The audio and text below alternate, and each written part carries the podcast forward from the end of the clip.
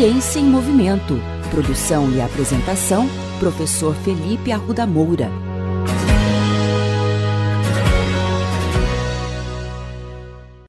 Como vocês devem saber, eu sou formado em Educação Física e sou docente no Departamento de Ciências do Esporte da UEL. Eu costumo muito acompanhar os meus alunos e os meus ex-alunos nas redes sociais. Acho que isso é uma maneira de me manter atualizado sobre os assuntos do cotidiano e até mesmo sobre polêmicas que surgem dentro da área de educação física. Recentemente, um ponto tem me chamado muita atenção. Eu tenho visto muito ex-alunos e profissionais da área de educação física treinando descalços nas academias de ginástica.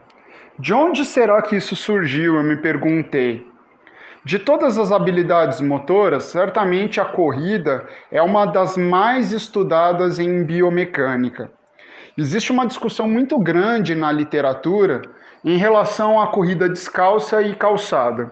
Uma parte dos pesquisadores faz a defesa da corrida calçada, com um calçado esportivo, nós temos uma entressola relativamente espessa, que possui uma capacidade de amortecimento de impacto relativamente grande, e é justamente esse amortecimento de impacto que vai fazer com que a pessoa não se lesione ou tenha menos riscos de se lesionar durante a corrida. Por outro lado, existe um grupo de pesquisadores que faz uma defesa em prol da corrida descalça na corrida descalça, eles acreditam que o indivíduo terá a oportunidade de treinar mecanismos proprioceptivos e, com isso, ao médio e longo prazo, prevenir também lesões durante a corrida. No meio do caminho surgiram os calçados minimalistas, que são aqueles calçados bem leves, com poucas camadas de entressola e que simulam uma corrida descalça, mas ao mesmo tempo fornecem algum tipo de proteção. Essa discussão ainda está vigente dentro da biomecânica e confesso que ainda não há nenhum consenso. Recentemente, a professora Isabel Saco, da USP, foi convidada a fazer um documentário no canal Futura chamado O Amortecimento Natural dos Pés, e que ela mostra que se os indivíduos forem adequadamente treinados para correrem descalços, essa sim uma boa possibilidade de exercício físico. Mas vamos voltar ao treinamento nas academias. Será que isso é válido também nas academias? A resposta é aparentemente não. Existem pouquíssimos estudos que buscam analisar os efeitos do exercício descalço na academia comparado à condição calçada. Recentemente foi publicado um artigo no importante periódico PLOS ONE que buscou avaliar se idosos teriam maior ou menor estabilidade se eles ficassem descalços ou calçados em uma superfície instável.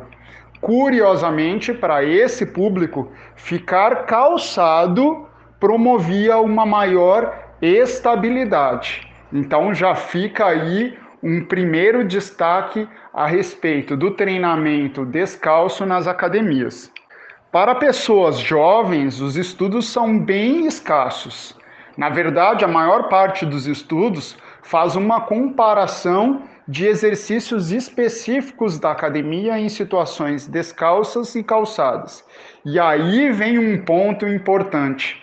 A maioria desses estudos mostra um efeito positivo do uso de calçados e um efeito negativo da situação descalça. Por exemplo, Alguns estudos têm reportado um aumento de sobrecarga na coluna vertebral e uma pior eficiência técnica de movimento quando as pessoas realizam um movimento de agachamento descalços. Por outro lado, os calçados, por promover uma maior altura no calcanhar, torna-se possível reduzir as cargas na coluna vertebral durante esses exercícios. Portanto, fica a dica: nada de inventar moda sem evidências científicas.